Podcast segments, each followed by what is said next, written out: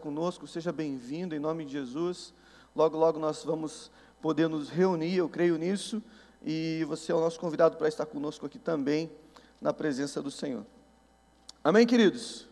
Irmãos, eu queria falar nessa manhã é, um assunto que Deus tem trabalhado no, no meu coração, no nosso coração, é, na minha casa, na minha família. É, essa semana, com, eu com o meu filho, nós tivemos alguns momentos juntos, momentos de pai e filho, eu acho importante a gente ter esses momentos em família, ter esses momentos também é, individual, a qual o marido sai com a esposa, a qual o pai sai com os filhos.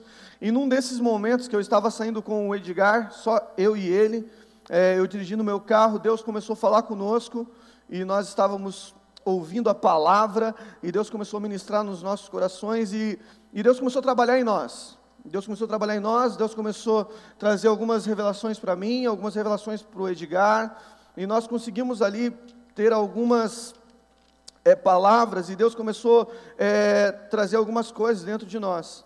E nós chegamos num lugar, juntos em Deus, que é, nós vivemos, e nós já sabemos disso, que nós vivemos é, uma luta cultural. Né? A nossa cultura nós entendemos que nós passamos hoje mais tempo destruindo coisas do que edificando.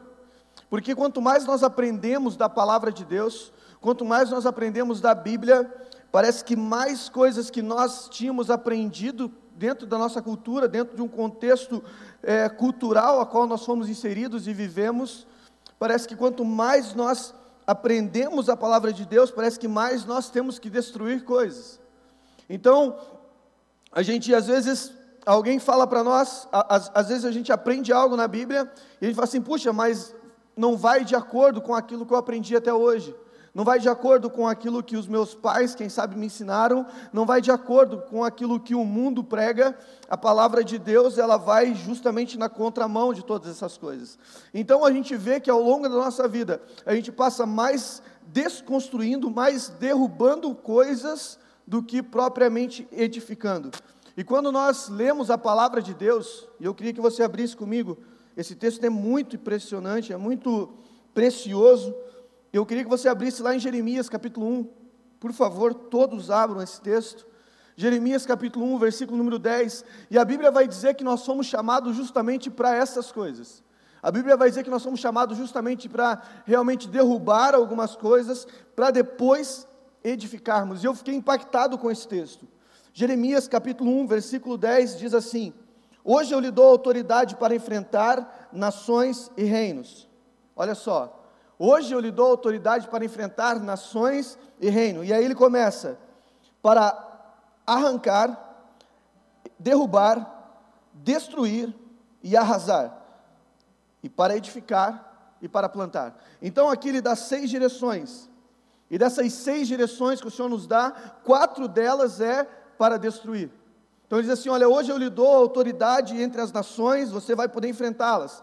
Mas para isso você vai ter que primeiro derrubar algumas coisas, você vai ter que arrancar outras, você vai ter que destruir outras, e você vai ter que arrasar outras. E depois que você fizer todas essas coisas, você vai poder edificar e você vai poder plantar. Quando estamos inseridos num contexto como o nosso, onde a nossa nação ela foi plantada dentro da idolatria, dentro de é, algo que é abominável para o nosso Deus. A gente vê que conforme a gente vai conhecendo a presença do Senhor, conforme a gente vai conhecendo a Deus, conforme a gente vai se conhecendo, a Bíblia diz: é, e conhecereis a verdade, e a verdade vos libertará. Se o Filho do Homem é, vos libertar, verdadeiramente sereis livre. Então, quando você vai conhecendo a palavra de Deus, você vai sendo liberto pela palavra de Deus você vai sendo liberto pelaquilo que a palavra de Deus tem para você e para mim. Mas para isso, muitos conceitos precisam ser derrubados, muitos, é, muitas verdades, né, entre aspas, precisam ser derrubadas, porque aquilo que vai em desacordo com a palavra de Deus não é a vontade de Deus para mim e para você. Então, é, nesse mundo que nós vivemos, aonde o importante é conquistar, aonde o importante é ter coisas, aonde o importante é ter posses. Alguém usou uma frase uma vez que eu gosto muito, que diz assim, que antigamente nós usávamos as coisas por amar pessoas, mas hoje nós usamos as pessoas por amar as coisas. Então, por que, que nós temos esse pensamento? Porque vivemos num mundo onde o importante é ter, onde o importante é conquistas, onde o importante é até onde o meu conhecimento próprio, a minha justiça própria, até onde as minhas vontades podem me levar. Mas quando nós vamos para a Bíblia, a Bíblia nos diz que o importante não é conquistar, mas o importante é suportar. O importante é, é, é, é lutar, é, é, suportar as pressões que vão vir, porque chegar num lugar de conquista é difícil, mas muitos conseguem chegar, mas você tem que suportar as pressões para você se manter nesse lugar, você tem que suportar as lutas diárias para que você possa se manter. Então eu tenho para mim que homens e mulheres de Deus não são aqueles que conquistam as coisas, mas são aqueles que suportam as pressões do dia a dia, são aqueles que suportam. É, é, as investidas de Satanás, são aqueles que suportam é, a, a vontade de desistir muitas vezes. Então, homens de verdade, mulheres de verdade, não são apenas os que conquistam grandes coisas, mas são aqueles que suportam grandes pressões. Sabe, eu não sei quantas vezes você já quis desistir, eu não sei quantas vezes você já quis parar com tudo, mas você suportou a pressão e por isso você está aqui. Você suportou o peso de uma é, decisão e por isso você está aqui. Então, é para esse tipo de pessoa que Deus, é desse tipo de pessoa que Deus se agrada. Aqueles que realmente conseguem suportar, né? Quantas vezes passou pela sua cabeça em se divorciar, por exemplo? Né? Quantas vezes passou pela sua cabeça de desistir do ministério? Quantas vezes passou pela sua cabeça de abandonar tudo? Né? Esses dias eu brinquei que, é, às vezes, brinquei falando sério, que às vezes dá vontade de desistir, que às vezes dá vontade de pegar e, e realmente sair por aí. Entendeu? Eu não aguento mais. Mas Deus não nos chamou apenas para conquistar, mas para suportar o peso da conquista, para suportar o peso de uma grande vitória, porque toda conquista ela vem recheada de desafios. Então eu e você fomos chamados muito além do que, muito além do que apenas conquistar algo, mas para suportar as pressões. Quando a Bíblia diz assim, ó, quando vocês passarem pelo fogo, quando vocês passarem pelo fogo, a Bíblia não diz assim, se talvez vocês passarem, é, não é algo é, sugestivo, é algo afirmativo, a Bíblia está afirmando, vocês vão passar pelo fogo. Quando vocês passarem pelo fogo, vocês não vão se queimar, porque eu estou lá. Mas a Bíblia diz que nós iremos passar. E por que nós não iremos se queimar? Porque Ele é o quarto homem da fornalha, Ele é aquele que intercede por nós. Sabe, a Bíblia diz o que? Eu gosto dessa passagem da fornalha, irmãos, porque a Bíblia diz que esses homens de Deus, quando eles entraram na fornalha, eles passeavam pela fornalha. O termo passear ali é no sentido realmente passear, no sentido de quando, por exemplo, eu pego a minha família e eu vou para um shopping, para um parque e eu passeio com eles. Essa era a preocupação desses homens dentro da fornalha. Eles estavam passeando. Então, eles não foram livres da fornalha, eles foram para a fornalha. Quando passaram passares pelo fogo, nós vamos passar por situações difíceis, nós vamos passar por situações complicadas, mas o nosso Deus está conosco e nós não iremos se queimar. Amém? Pode dizer amém, querido? Amém? Então nós vamos passar pelo fogo, mas Deus está conosco, Jesus está conosco, Ele é quem nos sustenta. Então, muitas vezes nós pensamos em desistir, Muitas vezes nós pensamos em divorciar, muitas vezes nós pensamos em abandonar o ministério, mas nós estamos firmes, nós estamos suportando as pressões, nós estamos é, sendo blindados por Deus. Por que, que nós não desistimos? Porque quando nós é, somos resilientes, nós criamos realmente aí é, uma blindagem espiritual. Quando você suporta as pressões, você cria uma blindagem espiritual. Quando você suporta as pressões, por exemplo, do, do, casamento, você blindou o seu casamento, você blindou a sua família, você blindou o seu ministério, e agora você tem uma blindagem espiritual. Satanás ele vai continuar insistindo. O nosso inimigo, o nosso adversário, ele vai continuar tentando nos destruir, mas porém agora nós somos blindados espiritualmente por Deus porque Ele está conosco, porque nós conquistamos, não, porque nós resistimos, porque nós perseveramos, porque nós somos blindados por Deus. Então, o objetivo é suportar, não apenas vencer, não apenas ter, Mas o grande problema dessa geração, onde é, é muito mais fácil a gente prometer as bênçãos, é muito mais fácil a gente trazer alguém prometendo coisas boas do que falar uma verdade. O grande problema meu e o grande problema dessa geração é que muitas vezes nós trocamos a Bíblia por uma caixinha de promessa, aonde parece que só coisas boas vão acontecer o tempo todo. Eu não sei se você já teve é, você já teve aí é, uma caixinha de promessa, onde todo dia você vai e tira um versículo, todo dia você vai e tira um texto, um provérbio, um, um salmo, você todo dia tira é, uma, uma frase da Bíblia, onde todo dia Deus te promete que você vai vencer, onde todo dia Deus te promete que você é isso, onde todo dia, sabe queridos, nós sabemos que nós vamos vencer, mas não há vitória sem luta, não há vitória sem é, é, você se entregar, não há vitória sem dedicação, não tem como, você não vai conseguir vencer se você não se entregar por inteiro. Você precisa entender isso, que a Bíblia não é uma caixinha de promessa. A Bíblia tem promessas? Sim, muitas, e elas vão se cumprir, todas elas, mas também tem é, um ponto que é crucial para que as promessas se cumpram, que é a minha luta que é a minha entrega, que é, o meu, que é a minha dedicação, que é o meu empenho, que é o meu foco, que é o fato de eu não desistir, que é o fato de eu ter que desconstruir tudo aquilo que está construído dentro de mim, que não condiz com a palavra de Deus, é o fato de eu derrubar muralhas todos os dias, é o fato de eu é, arrasar coisas que estão certas dentro de mim, para que eu possa viver uma verdade por inteira, por completa, que é a palavra de Deus, porque hoje eu lhe dou autoridade para enfrentar nações e reinos, para arrancar, para derrubar, para destruir e para arrasar. Aí depois sim, para edificar e plantar. Há um caminho a ser trilhado para edificação. Há um caminho que nós precisamos fazer para chegar no lugar de edificar. Mas para que eu chegue no lugar de edificar, primeiro eu vou ter que derrubar todos aqueles conceitos que não conferem com a palavra de Deus. Todas aquelas verdades que estão em mim que não condizem com a palavra do Senhor. Amém? Amém, queridos? Então nós não podemos nos mover por circunstância.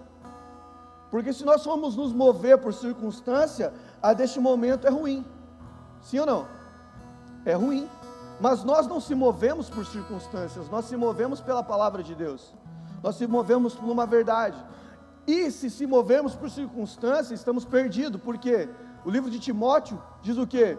No mundo que o mundo que nós vivemos, ele diz assim: ó, nos últimos dias terão tempos difíceis. A palavra de Deus não promete uma melhora, mas uma piora. A palavra de Deus não diz que o mundo vai melhorar, mas que daqui para frente as coisas vão ser cada vez mais difíceis. Mas quando se movemos por circunstância, nós não conseguimos andar em tempos de dificuldade. Por quê? Porque a Bíblia diz: negue-se a si mesmo, mas nós fazemos campanha para ficar rico. A Bíblia diz: tome a sua cruz e siga-me, mas nós queremos ter o nosso próprio caminho. Então, algumas coisas que nós vivemos não condiz com a palavra de Deus. Enquanto nós não tirarmos isso dentro de nós, nós não podemos vivê-la de forma por completa. Vamos ter até momentos legais com Deus. Sabe, eu, eu já vi pessoas vir para a igreja e falar assim: puxa, eu gostei da palavra, eu, eu gostei do louvor. Enquanto os irmãos cantavam, eu senti um arrepio. Deixa eu dizer, Deus não te chamou para ter um arrepio, Deus te chamou para ter uma vida com Ele. Deus não quer que você tenha momentos bons, Deus quer que você tenha uma vida boa. Deus não quer que você tenha momentos na presença dEle, Deus quer que você tenha uma vida inteira na presença dEle. Mas para isso, você vai precisar se entregar por inteiro. Alguém disse uma frase, eu não sei quem, mas é muito conhecida no meio cristão, que diz que se você quer viver algo que você nunca viveu com Deus, entregue para Ele algo que você nunca entregou.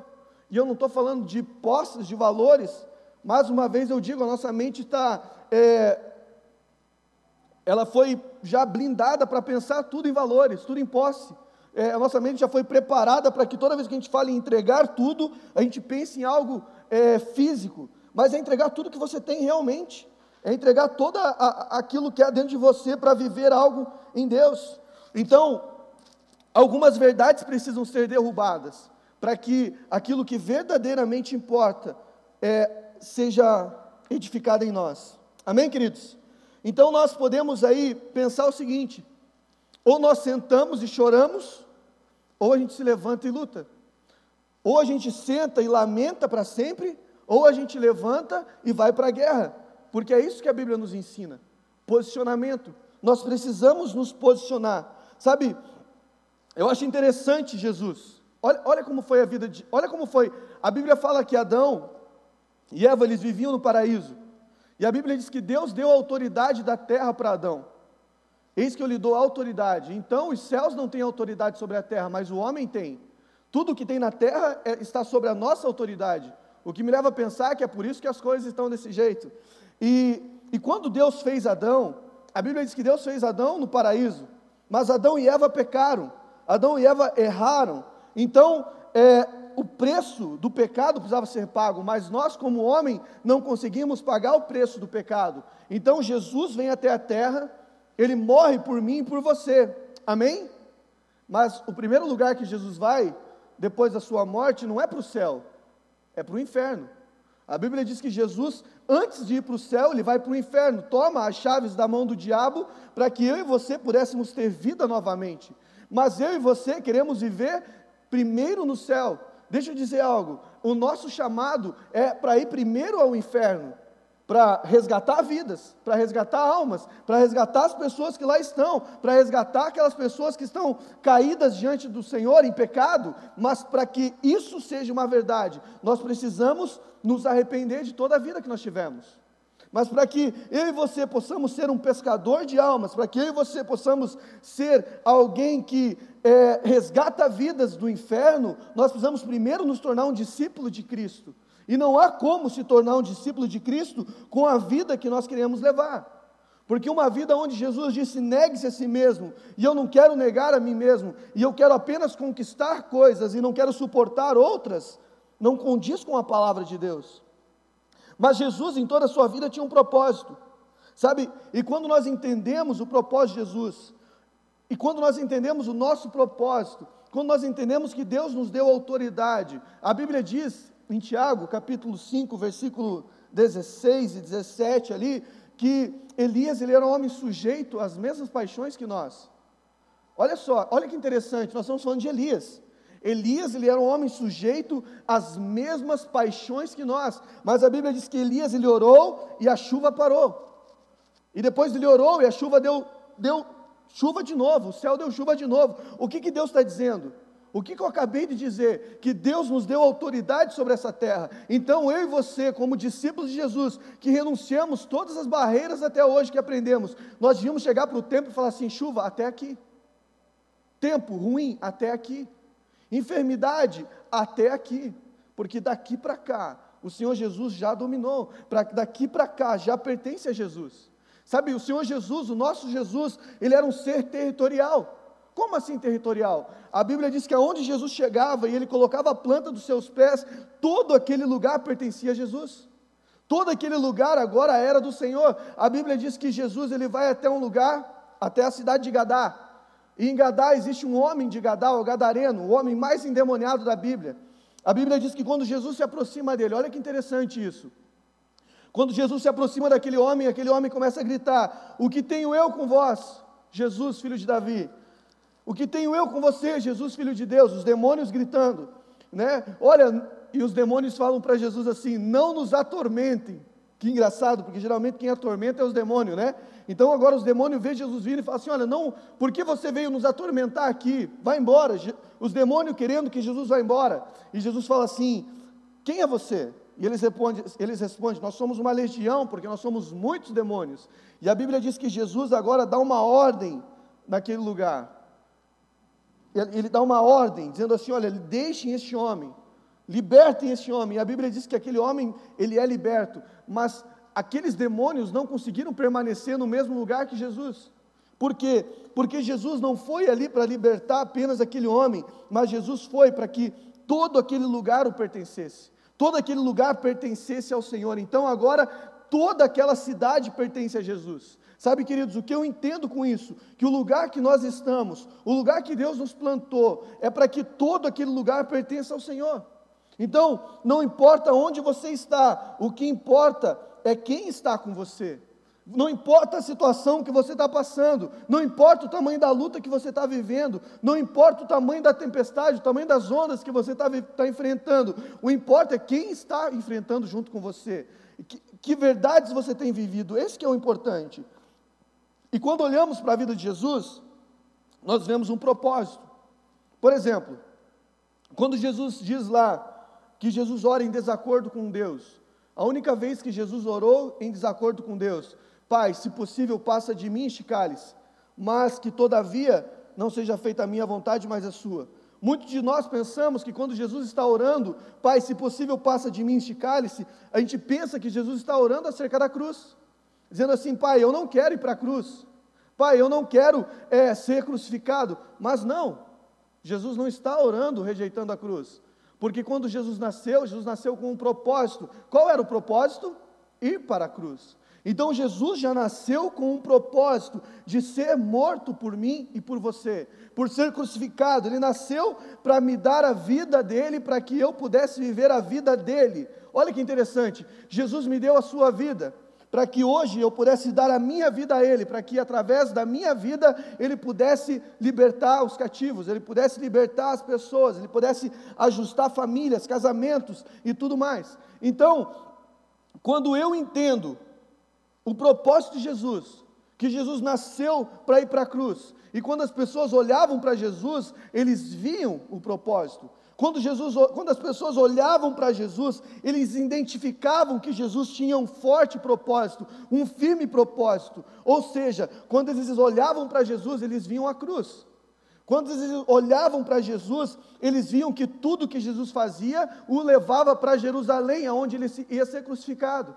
Mas o que as pessoas veem quando olham para nós? Será que quando as pessoas olham para nós, eles veem um propósito, eles veem um porquê? Será que quando as pessoas olham para nós, elas veem motivos para seguir Jesus? Elas veem motivo para andar com Jesus? Elas veem motivo para querer se apaixonar por Jesus? O pastor Josué sempre usa uma frase, ele diz assim: Quantos apaixonados por Jesus nós temos aqui? Ele sempre usa essa frase, mas a verdade é que muitas vezes nós não a vida que nós levamos parece que nós nem conhecemos Jesus. A vida que temos parece que Jesus nunca fez parte do nosso dia a dia.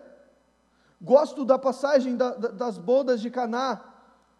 Primeiro milagre de Jesus foi num casamento, mas a Bíblia diz o quê? Que Jesus pôde fazer aquele milagre porque Jesus tinha sido convidado. A Bíblia diz assim: "E Jesus e seus discípulos foram convidados a estar no casamento". Por que, que muitas vezes o casamento fale? Por que, que muitas vezes o ministério fale? Por que, que muitas vezes a empresa não funciona? Porque nós não convidamos Jesus para estar lá. Então Jesus ele tem que ser convidado. Jesus entra na minha casa. Quem lembra daquela música? Entra na minha casa, entra na minha vida, entra na minha família, mexe com todas as estruturas, é isso que eu estou falando. Derruba tudo aquilo que não pertence ao Senhor, constrói algo sólido, constrói, constrói algo novo, que seja realmente a sua vontade. Sabe, então, muitas vezes, nós queremos edificar algo de Deus em cima das nossas verdades. Mas eu quero dizer que tem veredas antigas, tem verdades que não mudam. Jesus é o mesmo ontem, hoje e sempre. Então ele não vai mudar a opinião dele. Jesus não mudou de, do Antigo Testamento para o Novo Testamento, não, é o mesmo. Mas as nossas vontades fazem com que o Evangelho pareça que seja um Evangelho mais simples mais fácil. Quem falou para você que servir Jesus era fácil mentiu. Quem falou para você que ter uma vida de renúncia é uma vida fácil te enganou. Porque Jesus nos chamou para renunciar à nossa vontade e viver a vontade dele.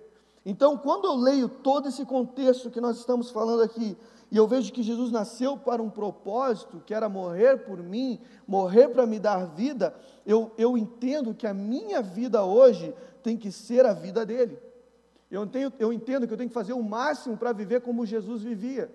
Eu entendo que eu tenho que renunciar à minha vontade, renunciar à minha carne, destruir verdades cultural é, introduzida na minha vida que não condiz com a palavra de Deus, e aí depois que está tudo destruído, depois que está derrubado, arrancado, destruído, arrasado, aí eu começo a construir coisas.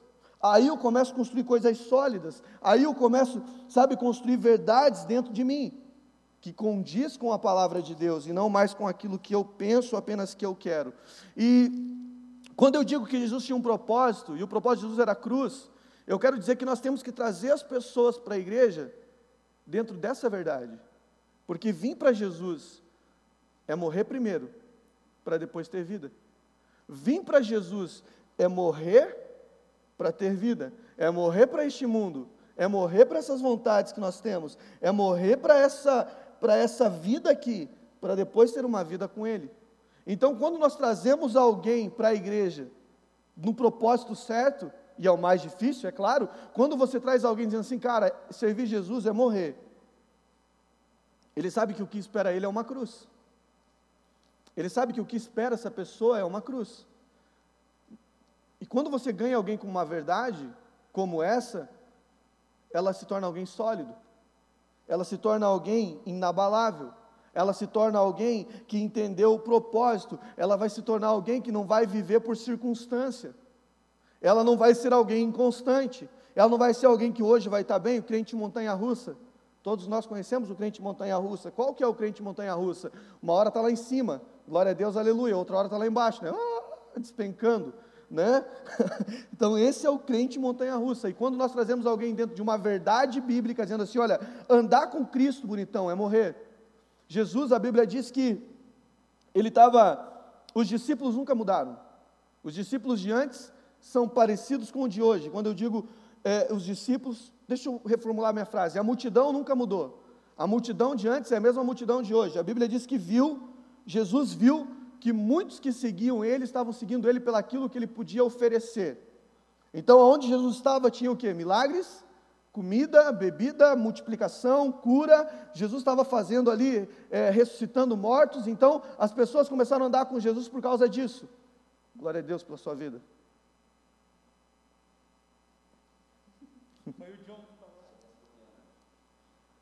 Obrigado, John Lennon. Glória a Deus pela sua vida. É, é, então, a Bíblia diz que muitos começaram a seguir Jesus pelaquilo que ele podia fazer, igual hoje. Muitos vêm para a igreja porque, olha só, vocês vão entender onde eu vou chegar. O cara, quando ele vem para a igreja porque ele está com o casamento destruído, quando Deus restaurar o casamento dele, ele não tem mais motivo para ficar. Então ele vai embora. O cara que vem para a igreja porque ele quer ficar rico, se ele prosperar, quando ele prosperar, ele vai embora, porque ele já conseguiu o objetivo que ele queria. O cara que vem para a igreja por coisas, quando ele tem coisas, ele vai embora. Olha Jesus dentro do, do barco de Pedro. Pedro pescou a noite inteira, não conseguiu pescar nada. Jesus fala: Pedro, lança suas redes. Pedro lançou as redes, veio um monte de peixe. Pedro falou assim: Jesus, pode ir embora, ok, eu já tenho o que eu quero: peixe. Então, quando você consegue o que você quer, você vai. Mas quando você entende que você tem que deixar tudo, tudo para seguir Jesus, quando você entende que seguir Jesus não é ter, mas é ser, então você não precisa de coisas. Jesus, percebendo que a multidão estava vindo atrás dele por causa de coisas, Jesus prega um versículo, prega uma palavra, que muitos falaram assim: puxa, essa palavra é muito dura, ninguém consegue suportar. E qual foi essa palavra que Jesus pregou? Aqueles que quiserem andar comigo, a partir de hoje precisam morrer. Negue-se a si mesmo, morram. Se quiser andar comigo, é necessário morrer. O que Jesus estava dizendo? Tudo que vocês construíram até hoje, vocês precisam derrubar e começar a construir algo novo, porque só assim vocês vão poder andar comigo, porque do jeito que vocês estão andando, vocês estão comendo o milagre. Olha que triste isso. Muitos de nós vão ver o milagre, vão viver o milagre, vão comer o milagre, mas não vamos ter o dono do milagre, não vamos ter Jesus. Muitas pessoas que estão aqui conosco na igreja, servindo ao Senhor, né, servindo ao Senhor, andando na presença do Senhor, vai chegar um dia que Jesus vai falar assim: Olha, eu não te conheço, eu nunca te vi. Pai, mas eu, o Senhor me curou. Pai, mas o Senhor me libertou. Não te conheço.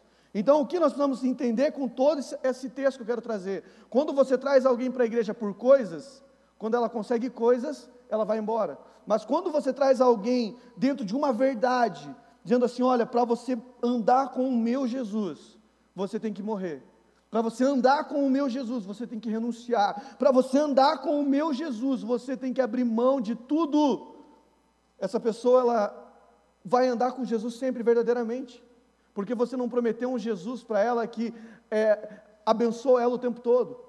Você não prometeu um Jesus para ela que o tempo todo faz coisas, mas você prometeu um Jesus para ela que se você entregar a sua vida para Ele, Ele vai te dar uma vida eterna. E isso é uma verdade. Isso é uma vereda, isso é uma verdade. Isso é algo real. Se você entrega a sua vida para Jesus, Jesus já deu a vida dele por você. Jesus já morreu naquela cruz por mim e por você. Então, o que eu e você temos que prometer para alguém? Uma cruz. Prometam uma cruz. Prometa que essa pessoa tem que ser crucificado. Prometa que essa pessoa tem que destruir coisas para poder conquistar outras, para poder edificar outras. Prometa para as pessoas que para vir para Jesus tem que morrer. Amém? A gente fica num silêncio, né? Amém? Glória a Deus. Então, andar com Jesus é simplesmente deixar com que Ele seja o centro, Cristo centro. Ele agora é o centro de toda a nossa vontade. Ele agora é quem faz todas as coisas. Então eu levanto de manhã e eu programo o meu dia de acordo com a vontade de Deus. Eu, eu acordo de manhã e eu vejo, e quando eu digo eu, estou colocando nós, nós temos que fazer isso. Nós acordamos de manhã, e quando nós acordarmos, nós temos que pensar da seguinte forma: o que Jesus faria no dia de hoje? Você já parou para pensar? Quando eu fiz teologia, eu me lembro que numa das minhas provas tinha uma pergunta que me chocou. E a pergunta é, era a seguinte: se Jesus estivesse no seu lugar por 24 horas, o que do seu dia ele mudaria? E aí eu comecei a ver o que Jesus mudaria no meu dia, e eu vi que ele mudaria tudo.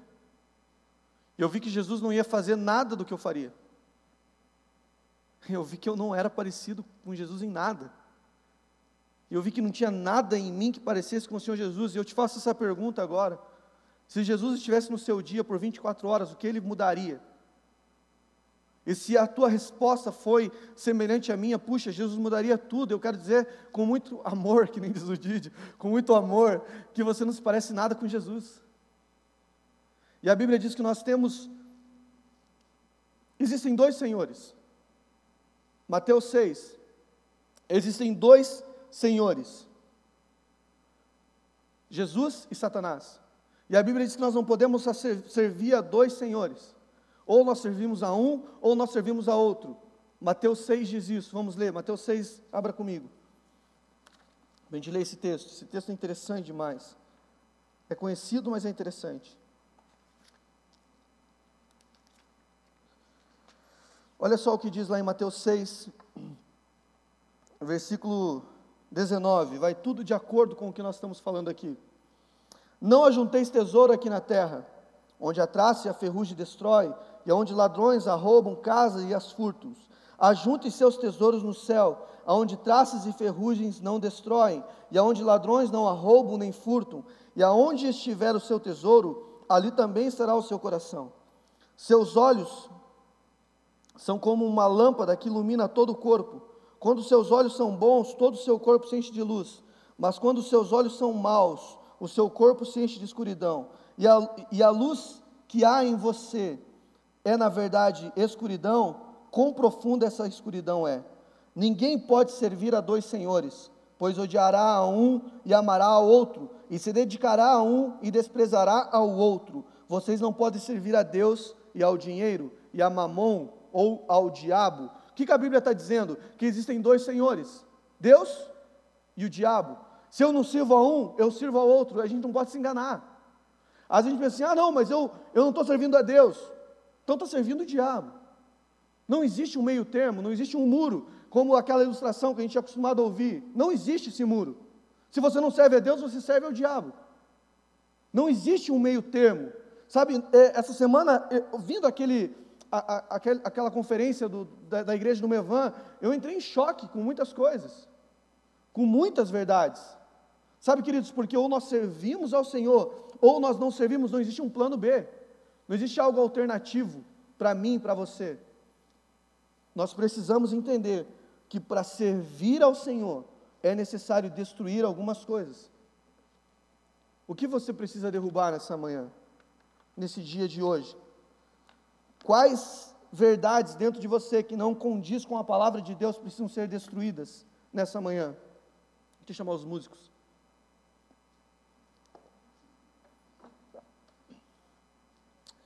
Hoje é dia de derrubar. A Bíblia diz que nós somos uma Sabe quando, quando alguém diz para nós assim, você é uma obra inacabada? Quem já ouviu esse termo deselegante? E é uma verdade. Porque a Bíblia diz que aquele que começou a boa obra em vós, aperfeiçoará. O que, que ele está dizendo? Que realmente nós somos algo que ainda não foi concluído, uma obra que ainda não foi acabada. Mas aquele que começou essa obra, ele vai terminar, ele vai acabar. Porque aquele que começou a obra em nós foi Jesus. Então, quando nós estamos em reforma, eu não sei se você já teve é, aí a oportunidade de fazer uma reforma na sua casa, por exemplo. Mas uma reforma, ela dá muito mais trabalho do que uma construção do início. Sabe, quando você edifica algo e você começa a construir algo, isso é trabalhoso? É, mas quando você tem que derrubar algo para construir, isso se torna muito mais trabalhoso. Porque vai ter o quê? Você vai ter que ter ali disposição para derrubar. Você vai ter que ter disposição para limpar toda aquela sujeira. Para daí começar a construir algo novo.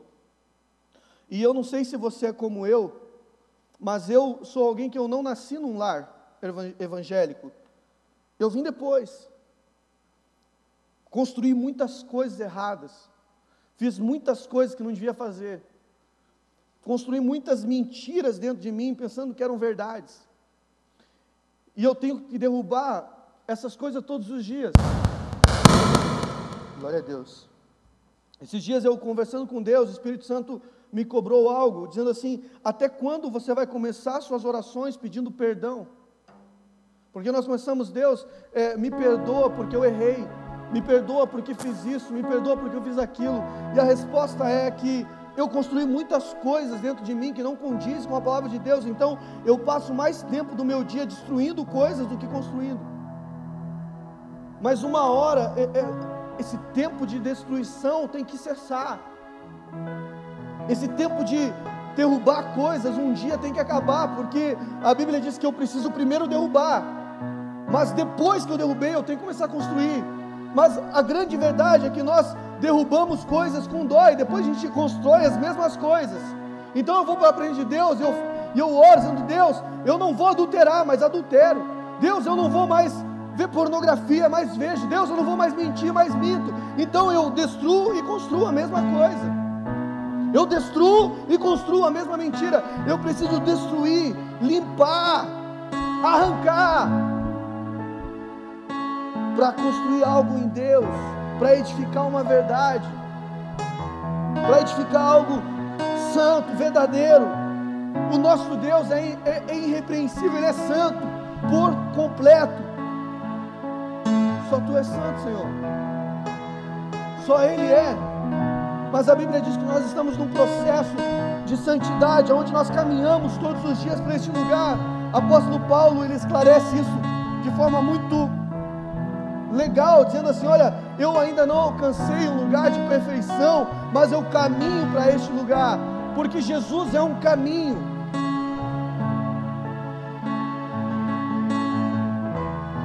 Um disse que não era o caminho, Jesus disse: Eu sou o caminho. Outros disseram: Eu não sou a verdade. Jesus disse: Eu sou a verdade. Eu sou a vida. Aquele que crê em mim, ainda que esteja morto, viverá. Então o que precisamos entender nesse dia? Ou eu derrubo todas as minhas convicções, ou eu derrubo todas as minhas verdades, ou eu derrubo tudo aquilo que eu construí até hoje fora da palavra, ou eu não tenho possibilidade de servir a esse Senhor porque da maneira que eu quero as coisas não funcionam. Você não consegue construir um prédio sobre uma casa de madeira, ela vai cair. Você precisa primeiro derrubar essa, essa, essa estrutura falha, essa estrutura corrompida pelo pecado, essa estrutura corrompida pela mentira. Você precisa primeiro derrubar ela, para que depois que você edificar sobre a rocha, pode vir o vento, pode vir a tempestade, pode vir o fogo. E se passares pelo fogo, não se queimará, porque você construiu algo sólido em Deus. E não é qualquer fogo que vai te queimar. Aleluia. Os nossos irmãos vão fazer uma canção. Eu queria muito se arrepender. Eu, Marcos. E eu quero te convidar a fazer o mesmo. Quem sabe na sua casa você possa dobrar os seus joelhos, ou curvar a sua cabeça, ou não fazer nada disso, porque não é necessário. Mas o que é necessário é o arrependimento, é a mudança de vida é você olhar para as coisas que você tem feito até hoje e pontuar o que tem a ver com Jesus e o que não tem, e tirar o que não tem, se arrepender do que não tem. Faça isso junto comigo, enquanto nossos irmãos cantam.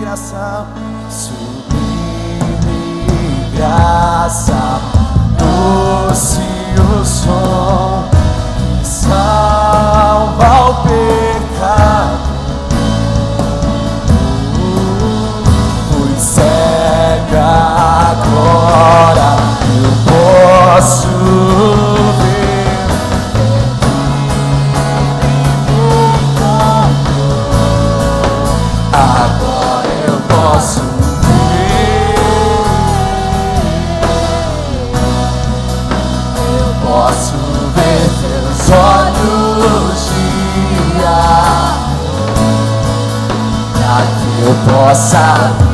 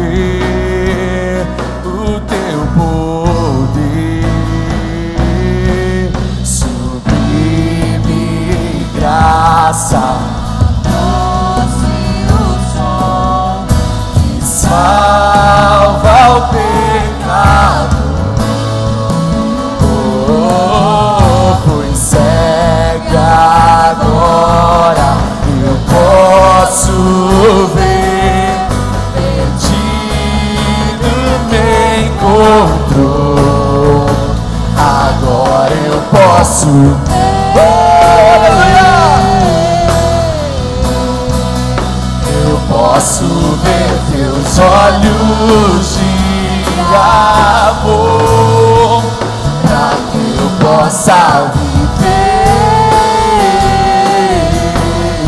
a sua vida.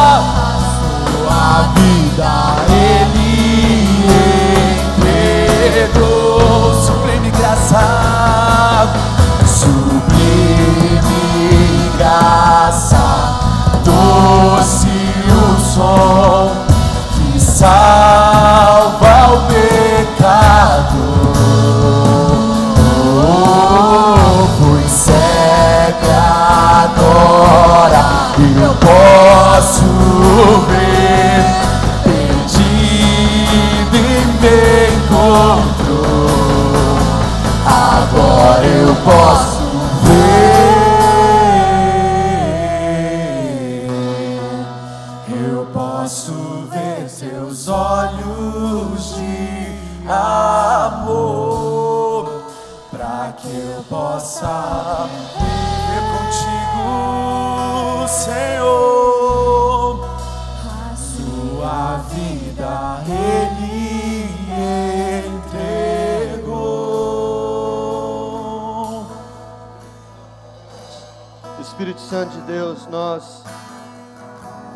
Nessa manhã, Pai, se arrepender. Se arrepender, Pai, porque muitas vezes nós não queremos derrubar algumas coisas, algumas questões dentro de nós. Muitas vezes usamos a expressão que nós não conseguimos, que nós somos fracos. Muitas vezes usamos a expressão que isso é mais forte do que eu. Mas são novas muralhas que levantamos. Porque a Bíblia diz, a tua palavra diz, a tua palavra que é viva e eficaz diz que bem mais forte é aquilo que habita em mim do que aquilo que está no mundo, bem mais forte é o poder do Espírito Santo, bem maior é o Senhor do que todas as coisas.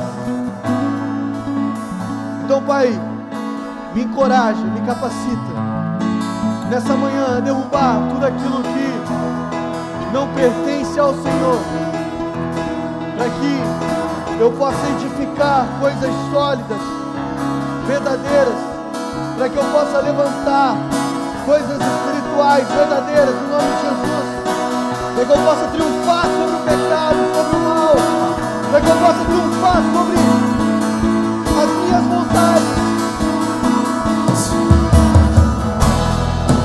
Abraçada aos pés da cruz, nome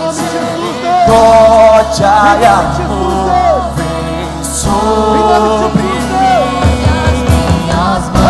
as minhas manchas. Eu sou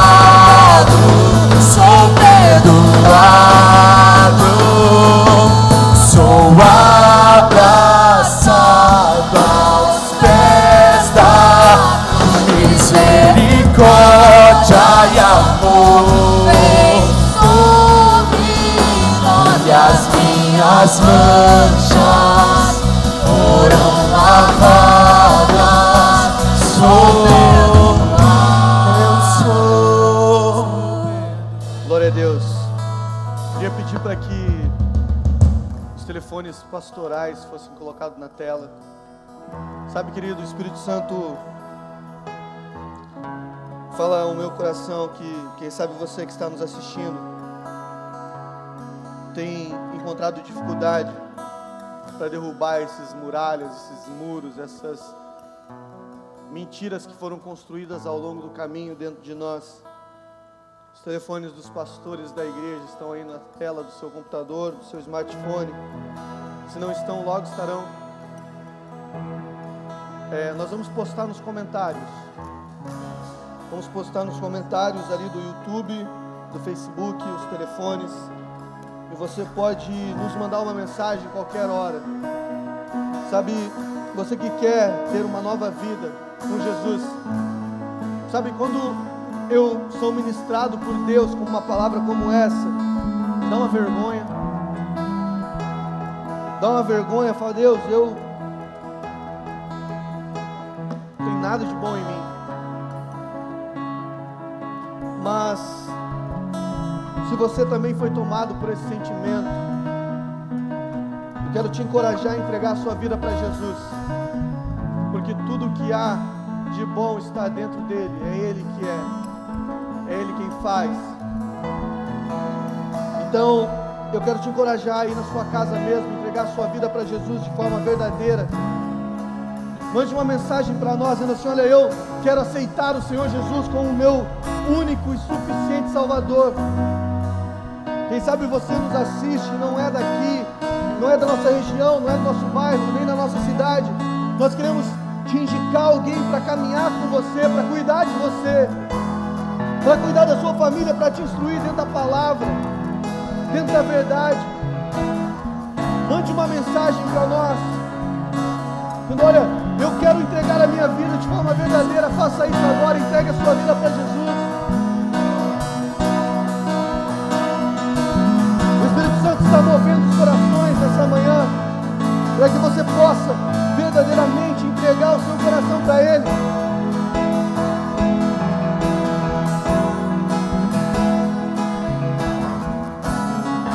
Entregue sua vida ao Senhor, confia nele, e no mais, tudo Ele fará. Entregue os seus caminhos ao Senhor, confia nele, tudo Ele fará. Você não precisa lutar sozinho, você não precisa chorar sozinho. Há uma família querendo caminhar com você, há uma igreja querendo caminhar contigo.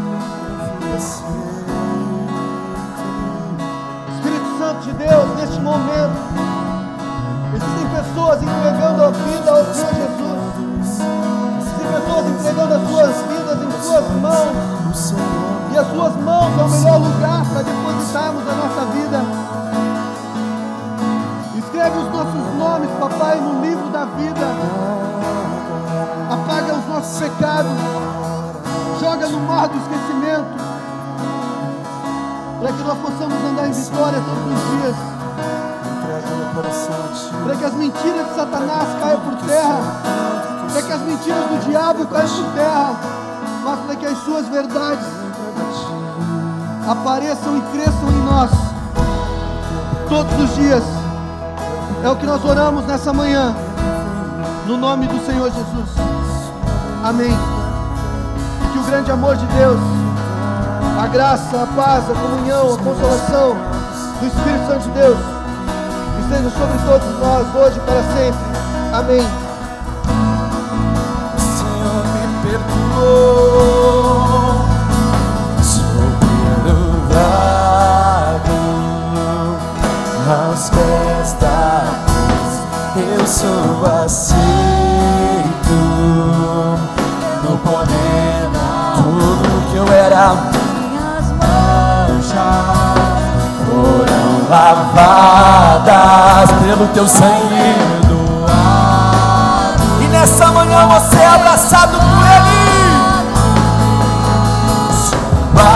Abraçado aos pés da cruz, misericórdia e amor.